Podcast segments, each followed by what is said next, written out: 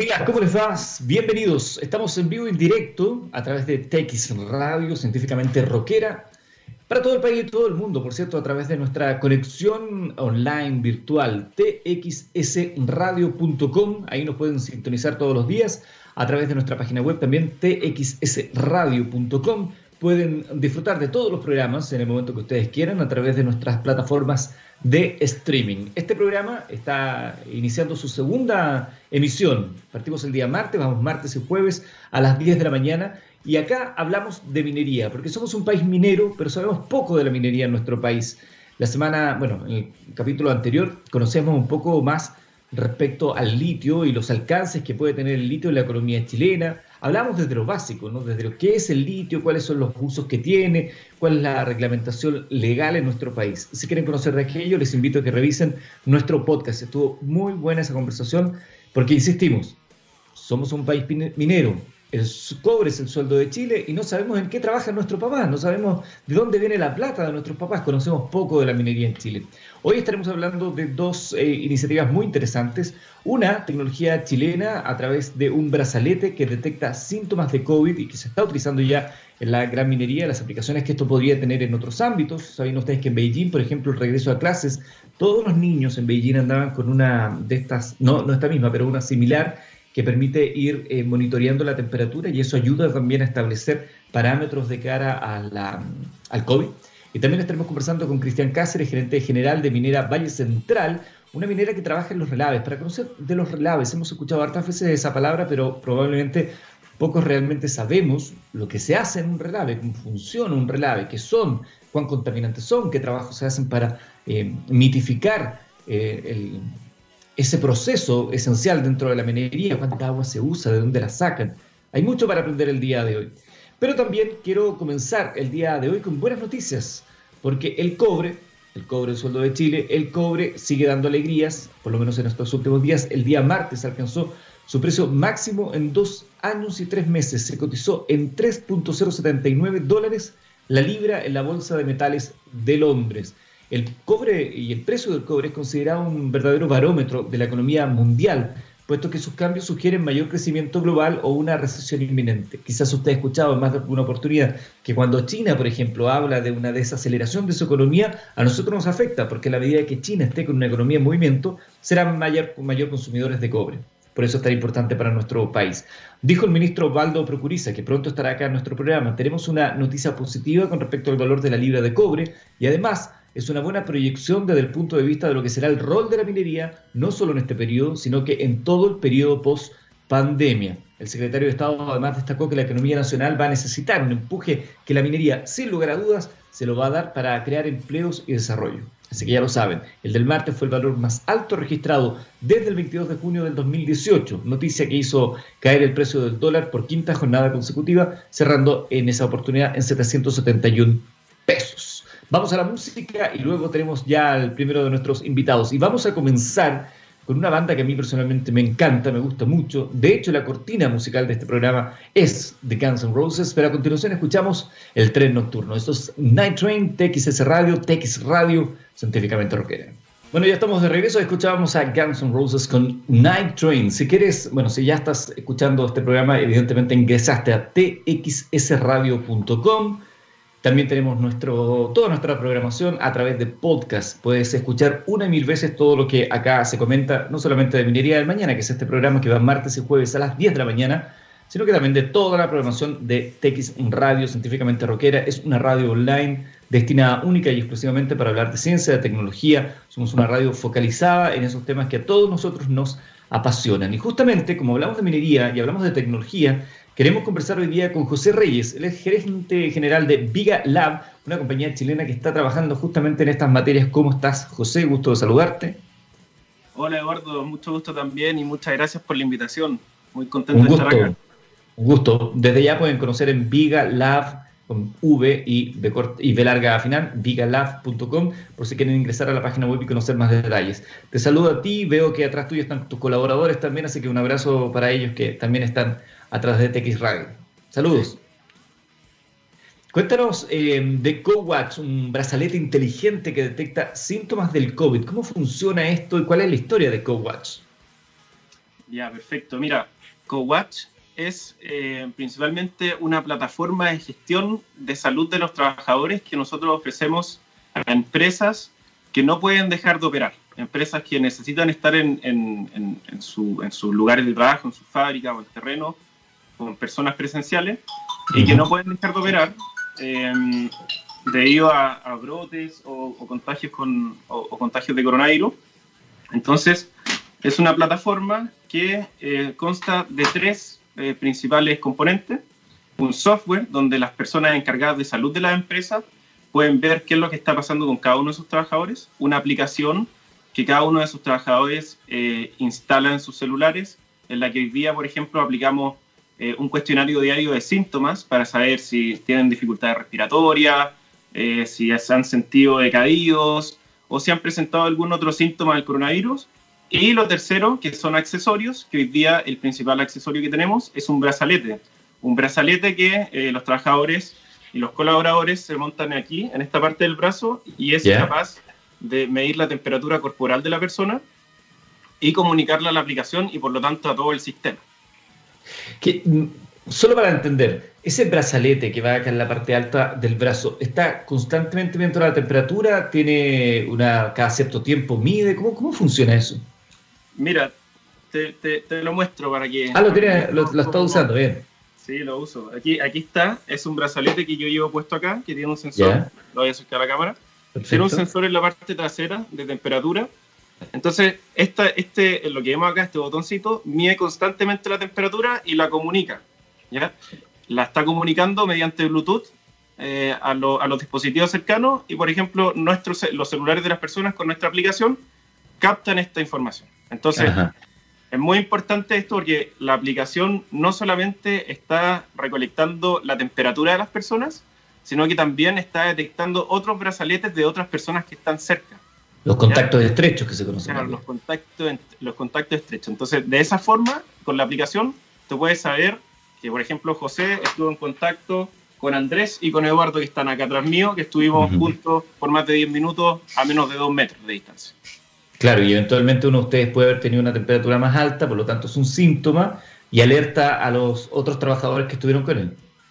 Claro, mira, esto la verdad no funciona así porque es algo muy privado, los datos de las personas son muy privados. Entonces, eh, lo que nosotros hacemos es que toda esta información que recolectamos se la entregamos solamente a las áreas de salud de las empresas, ya que son personas elegidas por la empresa, no son muchas y que se encargan de recibir esta información. Entonces, cuando ellos detectan que alguna de las personas tuvo temperatura elevada, em, bueno, se genera una alerta y la contactan. Entonces, eso es lo primero que ofrecemos nosotros, es eh, detección temprana. Ya así le llamamos. Entonces, de esa forma podemos detectar de forma temprana el coronavirus.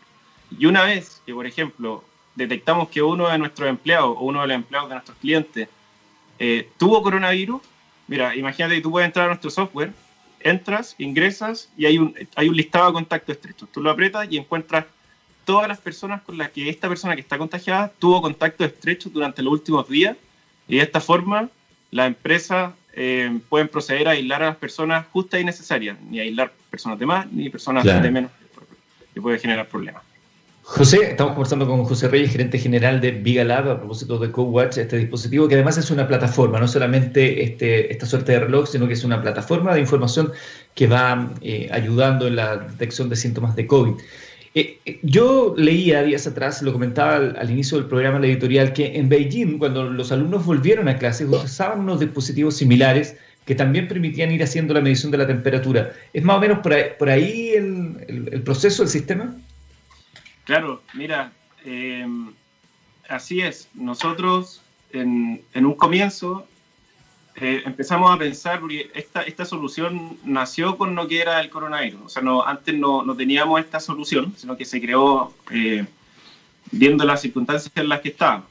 Entonces, em, sí, es muy similar. Em, nosotros en ese, en ese momento ya estábamos trabajando en esta idea del brazalete y, era una idea nueva en ese momento, porque no, no, no escuchaba, no, como que todos estaban muy pendientes de las cámaras térmicas y de otras soluciones que nosotros también revisamos, pero que finalmente nos dimos cuenta que, que eran caras, eh, que la medición de temperatura no era muy precisa. Si tú te fijas, todas esas cámaras térmicas que encuentras en el mercado tiene una precisión de 0,5 grados Celsius. O sea, si te mm. dice 27, tú pudiste tener 37,5 y no, ahí está el error. Entonces, en ese momento fue como, oye, bueno, dejemos de darle vuelta a esto porque es algo caro y algo preciso y eso se ve a que está, que está como, está a distancia, estamos midiendo toda a distancia. Entonces dijimos, bueno, vamos al, contrario, hagamos algo más preciso y más barato. dijimos, eh, si la distancia es caro y poco preciso, vámonos a algo que esté en contacto con el cuerpo y que sea barato y que además sea preciso. Y ahí llegamos a los brazaletes. Entonces empezamos a desarrollar los brazaletes y como dos semanas después de que lo estábamos haciendo, eh, vimos la noticia que salió en un diario del país que en, China lo estaban aplicando en los colegios, era muy similar, y eso fue un, buen impulso porque nos dimos cuenta que los brazaletes ya no solo eran parte de nuestra, de nuestra visión del futuro, sino que iban a, iban a ser parte de, la, de la realidad y hoy día son parte de la realidad. Hoy día se utilizan en China, se utilizan en, en Bélgica, en varios países se utilizan soluciones similares. ¿ya? José, cuéntame, ¿y actualmente CoWatch está en funciones? ¿En cuánta gente? ¿Dónde? Mira, hoy día CoWatch eh, tenemos, estamos en proceso de implementación de 1.600 brazaletes. ¿ya? Es, un, es un piloto, es un, son, son pilotos grandes porque son empresas grandes con las que trabajamos, pero son 1.600 brazaletes que estamos en implementación en estos se van a implementar en cuatro distintas, en cuatro faenas distintas de la gran minería.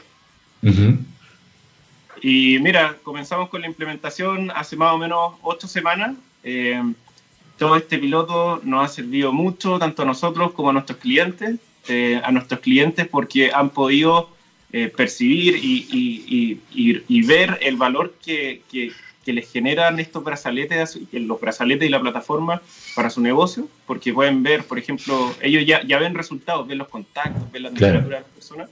Y por otra parte a nosotros, porque eh, todos estos proyectos nacen de, de, una visión, de una idea, y después cuando uno los lleva a la práctica, es cuando más cosas vas descubriendo, que, vas descubriendo más cosas, cambios, eh, por ejemplo, que, que, es más preciso en un, en un lugar del brazo que en el otro, que, el brazo de una persona, que los brazos, que la, medición de temperatura de los brazos, eh, por ejemplo, es distinta en una persona que tiene un brazo más gordito a una que tiene un brazo más flaco, una persona que tiene más movimiento que otro.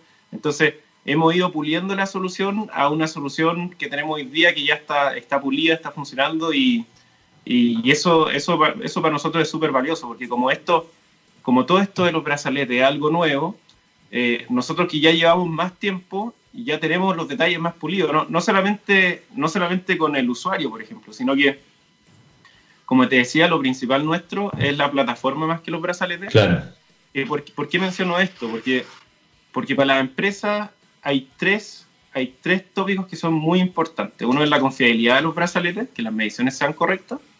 Eh, la segunda es la seguridad del sistema, porque los datos personales, los datos que nosotros estamos viendo son personales, son de las personas. Sí, pues, son delicados. Son, datos delicados, datos que no se pueden filtrar, datos que no se pueden, que que no, puede, que no todas las personas pueden tener acceso. Entonces, lo primero, como te decía, es la, la, la, confiabilidad del sistema. Segundo es la, la, privacidad. ¿ya? ¿Quién va a ver mis datos? Eh, ¿Quién los ve? Por ejemplo, esto para los usuarios. Entonces, nosotros desarrollamos un sistema que es es totalmente impersonal. Nosotros, en nuestras bases de datos, en nuestros sistemas, nosotros no vemos que una persona tiene temperatura. Nosotros vemos que el brazalete X tiene temperatura.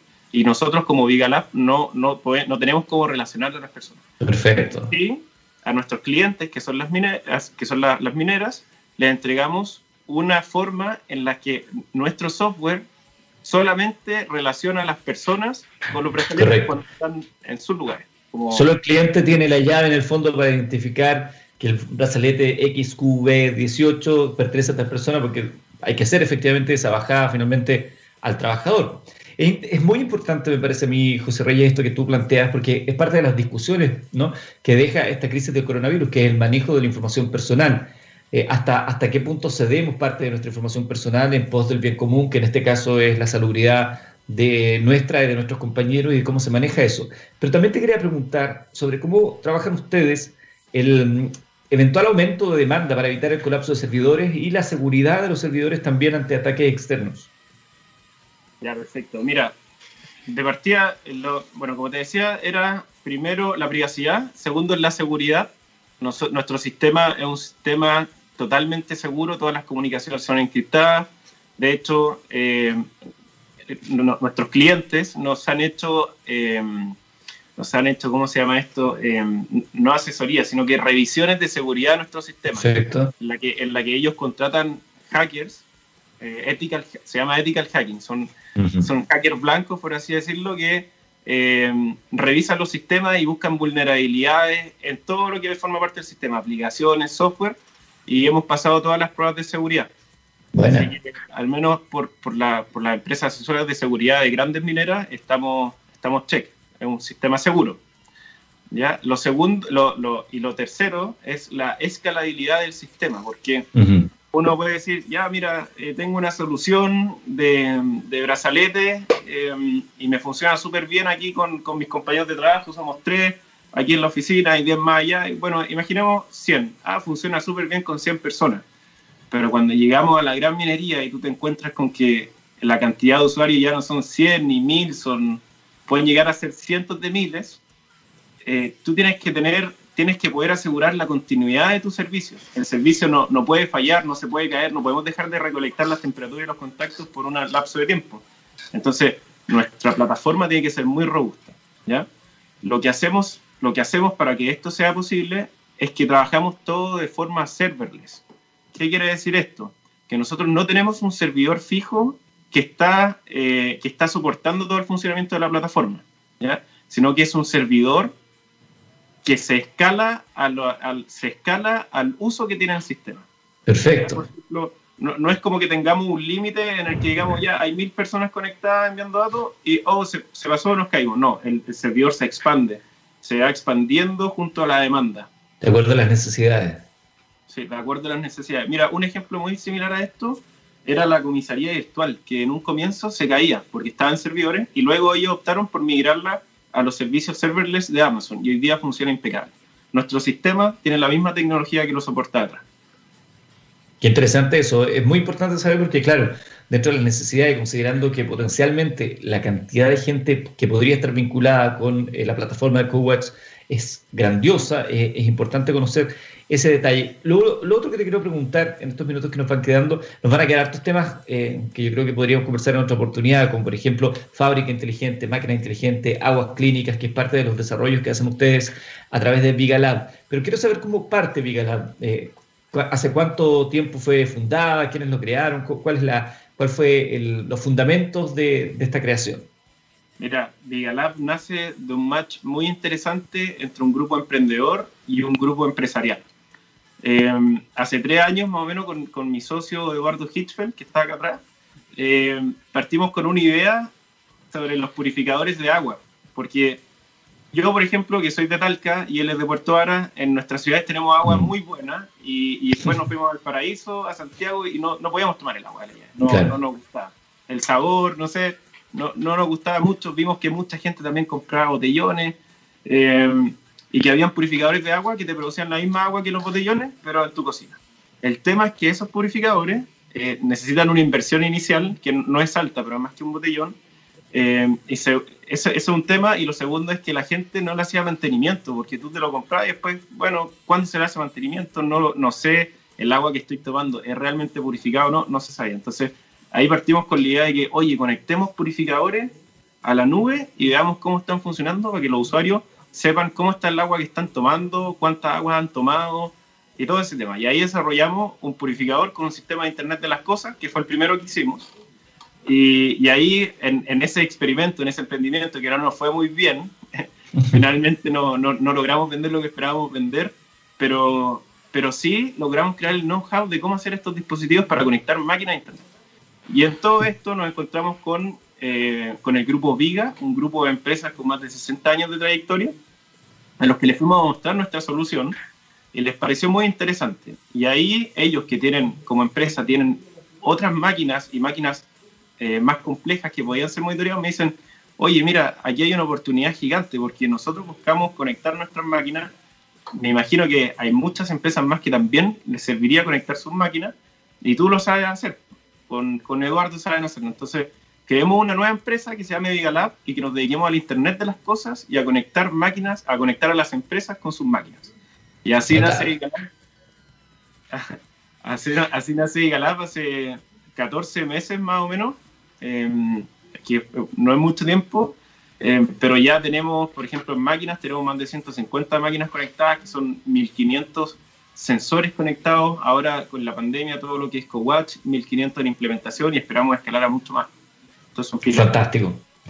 Yo lo felicito, José, a ti, Eduardo, y me dice el nombre del otro amigo. Andrés. Andrés. Andrés, Eduardo, eh, también a ti, José, muchas gracias y a toda la gente que trabaja ahí en Vigalab. Como decíamos, quedaron varios temas ahí en el tintero, pero a ver si más adelante tenemos la oportunidad de seguir conversando de estas cosas tan interesantes aquí a través de TX Radio. Un gran abrazo. Excelente, muchas gracias, que esté bien. Un abrazo. Que esté muy bien, saludos. Ahí tenemos entonces a José Reyes, gerente general de vigalab.com, por si quieres conocer más detalles. Vamos a la música y luego estaremos hablando de relaves acá en nuestro programa. Escuchamos a Twisted Sister, I Wanna Rock. Ahí estábamos escuchando a Twisted Sister con I Wanna Rock. Esto es TX Radio, científicamente rockera. Esto es la minería de mañana, donde te contamos, en palabras simples, lo que es la minería en nuestro país, una de las eh, industrias más importantes y relevantes de Chile, queremos nosotros también transmitir a todos, en un lenguaje que todos podamos conocer, cada día un poquito más para ir aprendiendo. Y a continuación, así como hablábamos recién de una empresa de tecnología que lleva una solución en el ámbito de la protección contra el COVID, hoy día vamos a hablar también de los famosos relaves. Probablemente usted ha escuchado muchas veces esa palabra, tendrá una idea asociada de lo que es pero vamos a conversar eh, efectivamente de qué se trata. Está con nosotros Cristian Cáceres, él es el gerente general de Minera Valle Central. Cristian, mucho gusto de tenerte acá a las 10.33 de la mañana en vivo y en directo. Hola, muchas gracias por la, invitación, un gusto conocerte. Igualmente, Cristian. Eh, primero me gustaría que le contáramos a la gente de Minera mm, eh, Valle Central, ¿no? Em, yo entiendo que la historia se remonta a 1988. Cuéntame un poquito ahí cómo va surgiendo esta, esta empresa. Eh, efectivamente, a fines de los, de los 80 eh, se crea Minera Valle Central con el propósito de, recuperar cobre de los relaves de diarios que genera la división El Teniente de Codelco Chile. Ah, en, esa oportunidad se, se crea esta empresa con capitales chilenos, eh, una, planta de, procesamiento muy pequeña, bastante familiar, diría yo, y que con el pasar de los años fue creciendo y adquiriendo cada vez más experiencia en este, en este tema de recuperar elementos de interés desde los relaves. y hasta el día de hoy llegar a, a producir 30.000 toneladas de cobre y como 2 millones de libras de molibdeno en, este, en esta, todos estos años de, trayectoria hemos ido aprendiendo de los relaves también porque esto es algo nuevo. La verdad que lo que nosotros hacemos a la escala que lo hacemos no lo hace nadie en el mundo. Y, por lo tanto también fuimos eh, aprendiendo, como dije anteriormente, esta innovación en ese momento. Y, por lo tanto hoy día creemos que, que es, parte de, la minería del mañana, como, como titula tu, tu programa. Creemos que hay mucho potencial en, en Chile de producir eh, cobre, molibdeno bueno, y, otros elementos que tienen los relaves eh, para, para, el futuro de Chile. Más aún que hoy día las leyes de, de, los yacimientos están, están, a la baja, no hay grandes proyectos mineros y, y tenemos más de 700 tanques de relaves en, todo el largo de Chile, eh, con bastante cantidad, algunos de ellos, de, elementos recuperables. Así que eh, nuestra experiencia de todos estos 28 años de operación, porque eh, son 28 años exactamente, nos da, nos da esa, esa expertise para, para pensar en que esto, esto es parte del futuro de la minería de Chile también. ¿Cuánta gente trabaja directamente para Minera Valle Central, Cristian? Mira, nosotros somos eh, trabajadores directos, 292 trabajadores, eh, distribuidos en, áreas de operación, mantenimiento, ingeniería, administración. Y adicionalmente hay, un, alrededor de 450 trabajadores eh, que son eh, contratistas de servicios principalmente, apoyo a la mantención, casino y ese tipo de transporte. Y en su mayoría son todos de la región de O'Higgins, más del 90% pertenece a Rancagua y, yo diría que el 99% de O'Higgins, o sea, somos súper, eh, estamos muy orientados al tema local. somos parte de, de, la región de O'Higgins.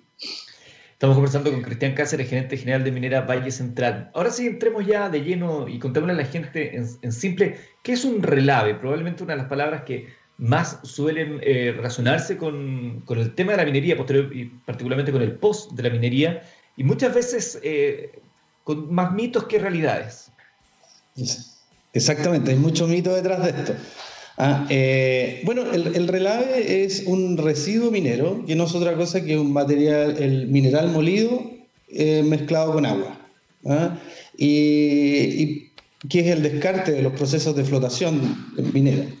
en Chile se genera una cantidad importante diariamente y, estos relaves eh, son conducidos eh, por gravedad, en, la mayoría de los casos, a depósitos de, de, relaves que se llaman tranques de relave, que tenemos varios en Chile y ahí donde finalmente se confinan eh, estos, este mineral molido con mezcla con agua, que finalmente después ocurre la sedimentación y el agua se separa del mineral.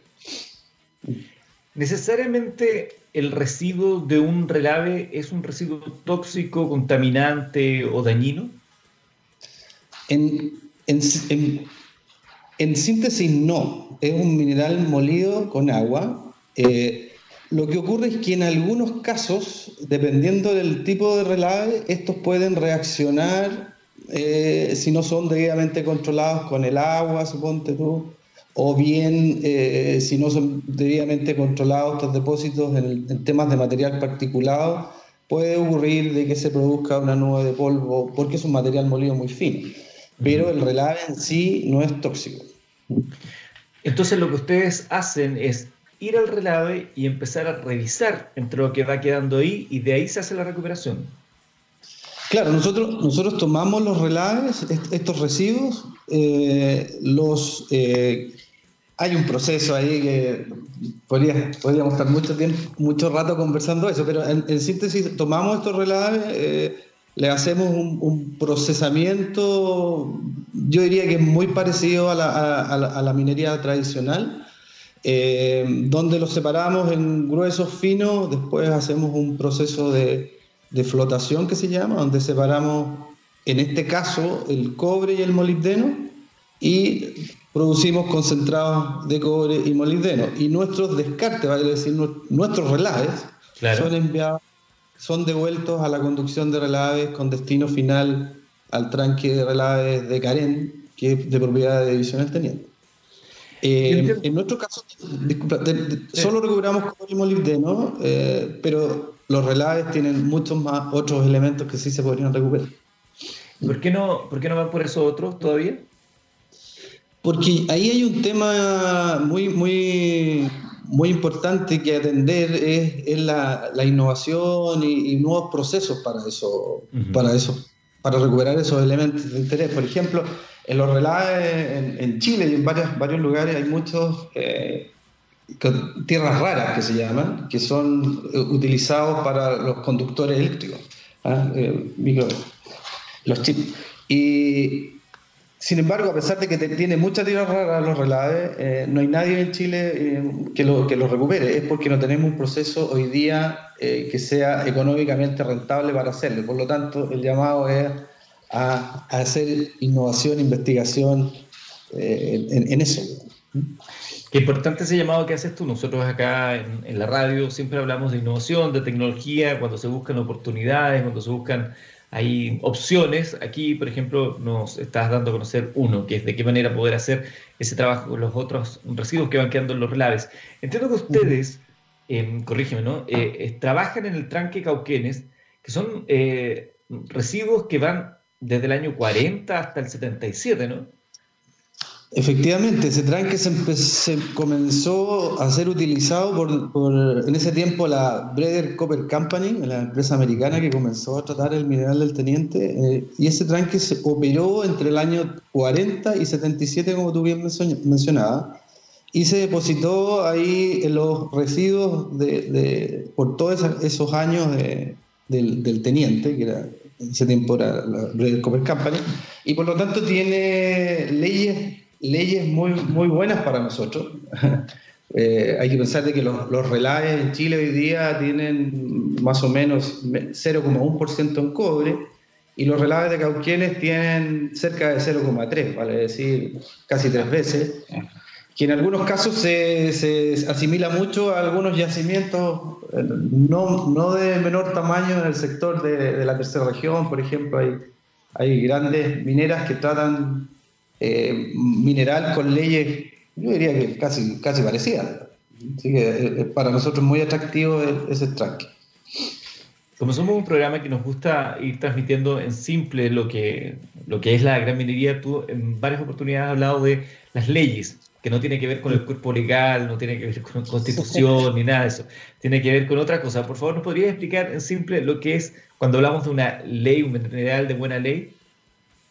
En simple es la, es la cantidad eh, que de, de, elementos de interés que está dentro del mineral. Vale decir, si hablamos de cobre, cuando, cuando se habla que un mineral tiene una ley de un 1%, vale decir de que de cada 100 toneladas, por ejemplo, si tomamos una base 100, el, el 1% de ese 100 corresponde a cobre en ese caso. Esa es, la cantidad porcentual.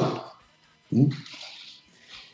Cuando hablamos del trabajo que hacen ustedes los tranques, entiendo que Minera Valle Central utiliza un método de monitoreo hidráulico. Esto hablando desde la perspectiva de la sustentabilidad también y del trabajo eh, específico que van desarrollando ustedes. ¿En qué consiste este método de monitoreo hidráulico que utilizan ustedes? ese, método nosotros lo utilizamos para extraer los relaves depositados en el tranque Cauquienes. Perfecto. Lo que pasa es que como ese tranque está fue depositado, como hablábamos, terminó su operación en el año 77, hoy día si uno lo mira es un tranque que está completamente seco, ¿ya? Está, no tiene agua, tiene nada seco. Y por lo tanto la manera de, extraerlo, de que nosotros hacemos minería en él, es a través de estos monitores hidráulicos, que no es otra cosa que un, un sistema de agua a alta presión, que impacta la superficie de estos relaves y que se, tiene un sistema de, control automático que nosotros le, que lo hemos ido mejorando con el tiempo. Eh, y vamos haciendo bancos similares, ah, guardando las proporciones evidentemente, a, lo que es una minería de rajo abierto. Nosotros, si, si, tomamos, por ejemplo, el tranque, eh, una vez que iniciamos, está completamente seco, y nosotros vamos eh, con estos monitores haciendo escalones y sacando eh, este material lo sacamos a, la planta. Ah, eh, es, nuestro método de, hacer minería, entre comillas. Eh, y esa, esa, esa, agua se mezcla con este, este relave o, este residuo depositado y se produce una nueva mezcla que va agua mineral molido que va a la planta para un segundo repaso que es el que nosotros le hacemos eh, para recuperar el remanente de, cobre y molibdeno que están ahí aún. Acá, dentro de lo que plantean nuestros radioescuchas, hay una pregunta que me parece interesante, que quedó medio ahí al pasar. Estamos conversando con Cristian Cáceres, gerente general de Minera Valle Central. Tú mencionaste que lo que ustedes desarrollan en Minera Valle Central son los únicos a nivel mundial o los más grandes a nivel mundial que, que utilizan este sistema. Eh, ¿Cuál sería la gran ventaja que tiene Minera Valle Central y que los distingue sobre el resto de otras empresas a nivel global que hacen un trabajo parecido al de ustedes? Lo que pasa es que nosotros eh, hemos, llegado después de 28 años a ser súper específicos en lo que hacemos. ¿ah? Tenemos la experiencia, la expertise eh, de, operar una planta desde con, con, una idea media loca en esos años, nadie lo hacía, eh, y, ingresamos a esto y fuimos aprendiendo, hemos tenido, hemos visto lo bueno y lo malo de, los relaves. Ah, hoy día hay, hay, hay muchas empresas que estudian los relaves, por supuesto, desde la perspectiva geotécnica, pero que tenga una planta en operación eh, que, recupere cobre, cobre o molibdeno, en, este, nuestro caso, eh, yo no, no, tengo conocimiento de otra, que tenga la experiencia que nosotros tenemos. Cristian, desde el punto de vista de la sustentabilidad ambiental, ¿cómo se hacen cargo ustedes de tener en cuenta los límites de renovación de los recursos, los ciclos naturales de la naturaleza y todos esos temas que hoy tienen particular importancia en la opinión pública? Sí, o sea, nosotros incorporamos eh, esos temas al, diario vivir eh, ya hace bastante tiempo. Cuando, obviamente cuando, cuando partimos prácticamente no se hablaba de estos temas y con el transcurso de los años hemos ido adquiriendo todo, bueno, la normativa está más, más, más, está mucho más rígida de lo que era antes, ¿no es cierto? Y un tema relevante son las comunidades. ¿Ah? Eh, yo creo que eh, la minería y lo que nosotros hacemos sin el contacto directo a las comunidades y hacerlos partícipes, eh, la verdad que no, no, tiene mucho futuro. Y en, eso nosotros hemos sido bastante... hemos iniciado tempranamente eso y tenemos muy, muy buena relación con las comunidades. Adicionalmente, bueno, en temas ambientales cumplimos la normativa, evidentemente, y siempre estamos innovando para eh, tener, eh, no tener eventos ambientales y cumplir todo lo que tengamos que cumplir, evidentemente. Pero creo que las comunidades es un, temazo para la minería. Eso es un gran tema, definitivamente el contacto de la gran minería con las comunidades. Ustedes van desarrollando charlas, conversatorios con los estudiantes. ¿De qué manera se vinculan con las comunidades? Mira, nosotros tenemos un contacto estrecho con, con, la sexta región, o sea, la región de O'Higgins, como te decía, más del 98% de nuestros trabajadores son de la región de O'Higgins y, los privilegiamos tanto, tanto a los trabajadores como a las empresas contratistas que nos, nos dan apoyo. Adicionalmente tenemos un contacto eh, con la municipalidad de Requinoa, de Olivar y con con la comunidad de Gultro directamente. Tenemos capacitaciones, hacemos eh, visitas eh, permanentes con ellos, nos acompañamos mucho, tenemos una relación eh, bien transparente con ellos y, los escuchamos y no es transaccional, fíjate, no, no, no creemos en eso de dar, de dar un, cheque, de, dar, de hacer una, una obra, pintar un muro, no, es, es más bien relacional y, como ejemplo te puedo dar que hemos capacitado a, señoras de la comunidad de Gultro para que ellas asistan a adultos mayores postrados.